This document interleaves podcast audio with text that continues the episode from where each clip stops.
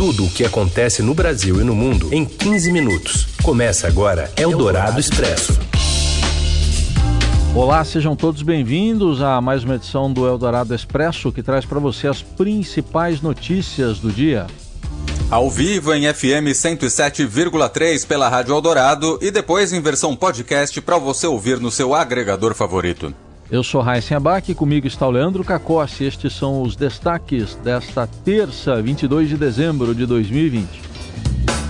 Governo de São Paulo decide colocar todo o estado na fase vermelha, só permitindo serviços essenciais no Natal e no Réveillon por causa da alta de casos e mortes pela Covid-19. Há nove dias de encerrar o mandato, o prefeito do Rio, Marcelo Crivella, é preso, acusado de chefiar um esquema de corrupção ele nega e diz que é perseguição política. E ainda volta às aulas presenciais em São Paulo e o aumento de gastos com os Jogos Olímpicos de Tóquio em 2021. É o Dourado Expresso. Tudo o que acontece no Brasil e no mundo em 15 minutos. E a gente começa falando da situação do prefeito do Rio, Marcelo Crivella, preso hoje de manhã acusado de chefiar uma organização criminosa. Do Rio de Janeiro, informações com Caio Sartori. Boa tarde a todos os ouvintes. É, aqui no Rio, o prefeito Marcelo Crivella foi preso de modo preventivo, afastado do cargo e denunciado pela, pelo Ministério Público do Rio, né, com autorização da Justiça. Então, o Rio, que tem já um histórico de governadores, ex-governadores afastados e presos, agora também tem um prefeito da capital fluminense detido a nove dias de completar o seu cargo. Crivella, né, que não foi reeleito esse ano, perdeu, é, enfim, com números recordes para Eduardo Paes no segundo turno, dizia sempre que o adversário era quem seria preso, por ser investigado, é, por exemplo, por suposto caixadores da Odebrecht, enfim, mas agora quem está sendo preso é Marcelo Crivella, que é apontado pelo Ministério Público como chefe dessa organização criminosa que teria se instalado na, na prefeitura, que ficou conhecida como QG da Propina. Então, esse grupo, que seria operado pelo empresário Rafael Alves, também preso hoje, é, atuaria da seguinte forma: eles receberiam propina de empresas que têm interesse teriam interesse em fazer intercontratos com a prefeitura ou receber é, dívidas que tinham do, do, poder público de modo antecipado, enfim. Então era basicamente é, pagamento de propina para serem beneficiadas, né? E Crivella, segundo o MP e a Justiça, é, não só consentia, como também participava, em alguns momentos chegou a direcionar isso é, pessoalmente, enfim, não só por meio do operador, e também a, tenta a suposta tentativa de, para, de atrapalhar as investigações é, ajudou a embasar esse pedido de prisão preventiva. Por exemplo, em setembro, Crivella foi alvo de busca e apreensão no âmbito dessa, dessa investigação. Só que, em vez de entregar o celular verdadeiro dele, entregou um celular que seria falso, ou seja, que já teria ali em mãos para entregar num caso de operação, já é, imaginando que poderia ser alvo de uma medida como essa. Então, segundo o MP e a Justiça, é, o fato de tentar atrapalhar a investigação justifica essa prisão preventiva e, enfim, e, inclusive o afastamento do cargo também é, é outra medida que, segundo a desembargadora, se faz necessária, porque mesmo da prisão, ele poderia, nesses dias finais, por meio da da sua caneta, né, de assinar alguma medida, enfim, priorizar esse grupo criminoso instalado na prefeitura do Rio. E mais cedo, quando chegou à cidade da polícia, no bairro do Jacarezinho, Marcelo Crivella falou rapidamente com a imprensa. Perseguição política, lutei contra o pedágio ilegal, injusto, tirei recursos do carnaval, negociei o VLT, Fui o governo que mais atuou contra a corrupção no Rio de Janeiro. Qual é a expectativa do senhor agora, prefeito? Justiça. Eldorado Expresso. A articulação do deputado Rodrigo Maia, do DEM, leva o MDB a um impasse. Quem explica essa história direto de Brasília é o repórter Daniel Vetterman. O presidente da Câmara, Rodrigo Maia, deve anunciar até amanhã quem será o seu candidato à sucessão da casa para a disputa de fevereiro de 2021. O mais cotado nos bastidores é o deputado Baleia Rossi, que é presidente do MDB. O Rodrigo Maia tenta lançar um candidato para fazer frente ao nome indicado pelo Palácio do Planalto na disputa, que é o deputado Arthur Lira. E algumas definições ainda estão pendentes para o Rodrigo Maia bater o martelo sobre a sucessão. O PT, que é o partido com o maior número de integrantes no bloco que apoia Rodrigo Maia, o PT tem 54 deputados federais, vai se reunir hoje para decidir se dá aval ao nome de Baleia Rossi. As alternativas são apoiar Aguinaldo Ribeiro, outro nome defendido por Rodrigo Maia, ou lançar um candidato próprio, que é uma possibilidade mais remota considerada aí no PT.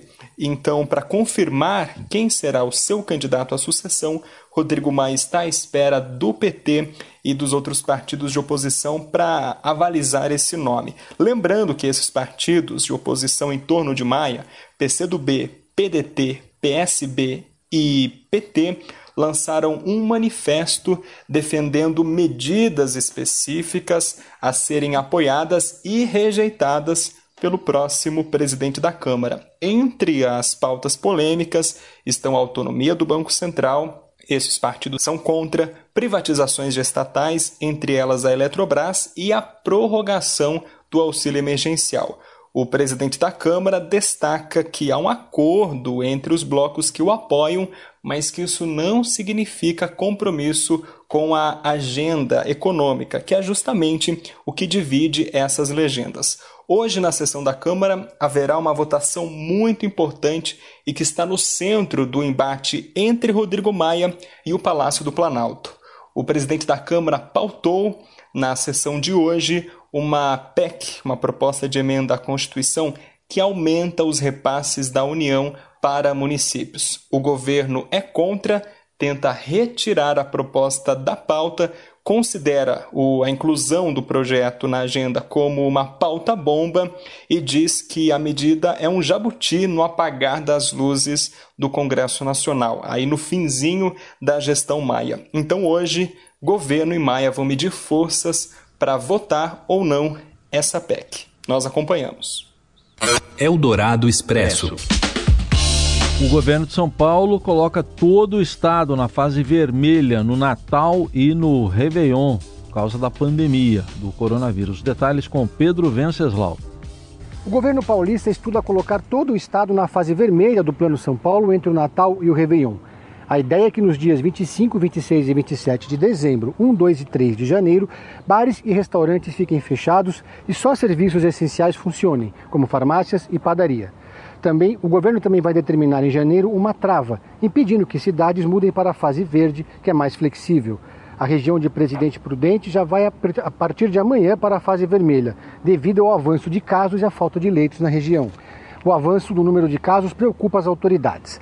Entre março e junho, as restrições só aumentaram, até que se iniciou uma onda de flexibilização nos estados, incluindo São Paulo. São Paulo, aliás, registrou 45.136 óbitos por coronavírus e 1 milhão e 400 mil casos da doença até agora. E o governo de São Paulo, então, anunciou agora há pouco, em coletiva, que o estado todo entra na fase vermelha do Plano São Paulo nos dias 25, 26 e 27 de dezembro e nos dias 1, 2 e 3 de janeiro por causa do aumento de novos casos de coronavírus. Com a medida, Somente comércios essenciais, como padarias, mercados e farmácias, poderão funcionar nesses dias, entre o Natal e o Réveillon. Já bares e restaurantes ficam fechados. A próxima reclassificação do plano acontecerá no dia 7 de janeiro e não mais no dia 4, como havia anunciado anteriormente o governador uh, João Dória. Eldorado Expresso. O secretário estadual da Educação de São Paulo, Rocieli Soares, afirmou hoje que é contraditório defender o fechamento das escolas e manter abertas as colônias de férias de professores. Em entrevista à Rádio Eldorado, ele defendeu o plano de volta às aulas presenciais em fevereiro e disse que as escolas estaduais estão adaptadas para manter os protocolos de segurança diante da pandemia do coronavírus.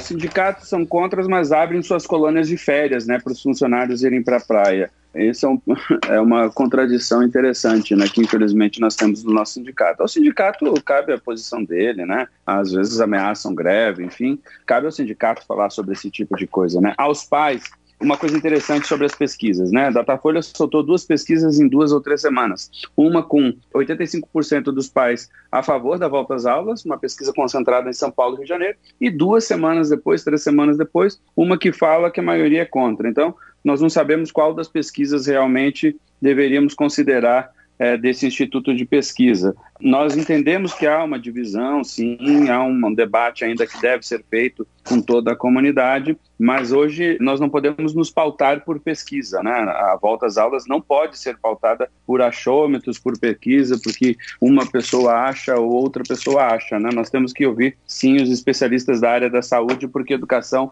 se não for essencial, nós não vamos conseguir avançar de fato no nosso país. Ciele Soares também disse que professores, funcionários e alunos que façam parte do grupo de risco serão preservados do retorno após avaliação médica. A decisão final sobre a volta das aulas presenciais será dos prefeitos, mas eles terão que apresentar uma justificativa se houver a manutenção do fechamento das escolas. Eldorado Expresso.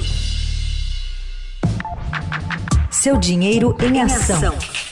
Os destaques da Bolsa. Com Júlia Vilchen. Oi, Júlia, tudo bem? Olá, boa tarde, Leandro, Heisen, tudo bem? Boa tarde. Como é que o Ibovespa reage a esta terça-feira aqui no Brasil, hein? Bom, hoje o clima da Bolsa Brasileira está positivo, mas a gente tem no mundo aí um clima misto.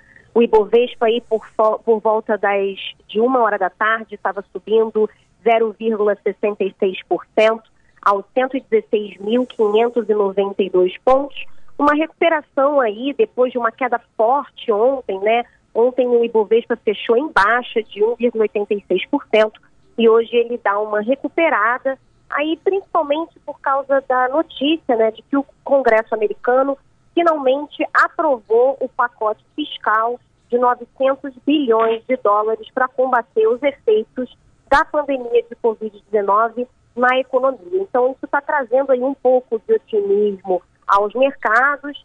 É, na Europa também as bolsas apresentam uma recuperação bastante forte depois de quedas feias ontem. Então, a gente tem aí um lado bastante positivo do mercado, mas também temos um lado negativo aí com as bolsas americanas com sinais mistos, enfim, ainda os investidores um pouco cautelosos por causa das restrições aplicadas aí por cerca de 40 países à circulação de mercadorias e pessoas vindas do Reino Unido. Então, a gente tem aí um, algumas notícias positivas, algumas notícias negativas, mas na Bolsa Brasileira o clima, no geral, é positivo nessa terça-feira. E o dólar, como fica nessa história?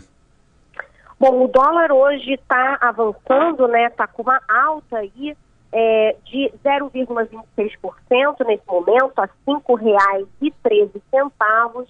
O principal motivo é um aumento né, na percepção de risco fiscal, já que hoje tem votação aí na Câmara da PEC dos municípios, que pode aumentar o gasto da União em 4 bilhões de reais por ano. Então, os investidores estão aí de olho nesse fato aí, que aumenta gasto público e aumenta aí a percepção de risco fiscal. Muito bem, todas as informações sobre finanças e o mercado financeiro é só acessar seudinheiro.com. Obrigado, Julia. Até amanhã. Obrigada. Tchau, tchau. Você ouve Eldorado Expresso. Seguimos com as principais notícias desta terça-feira. O Comitê Olímpico Internacional está revelando aí um aumento de gastos de 22% com os Jogos Olímpicos de Tóquio, que agora vão custar 79 bilhões de reais foram adiados para o ano que vem ainda não estão não totalmente garantidos em razão da pandemia. Fala, Robson Morelli.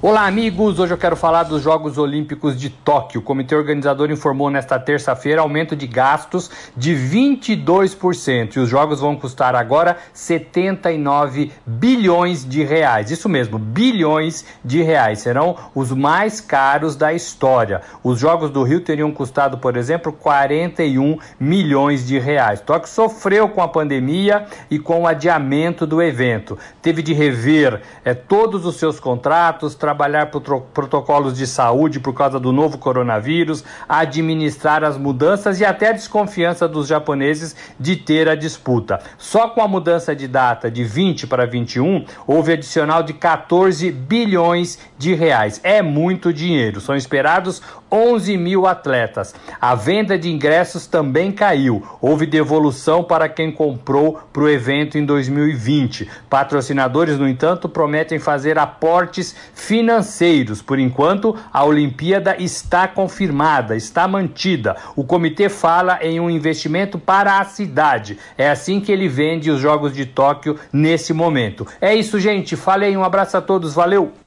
Eldorado Expresso. Bom, e um dos muitos, inúmeros fatos que a gente tem a lamentar neste ano de 2020 foi a morte repentina do Zusa Homem de Melo, no início de outubro.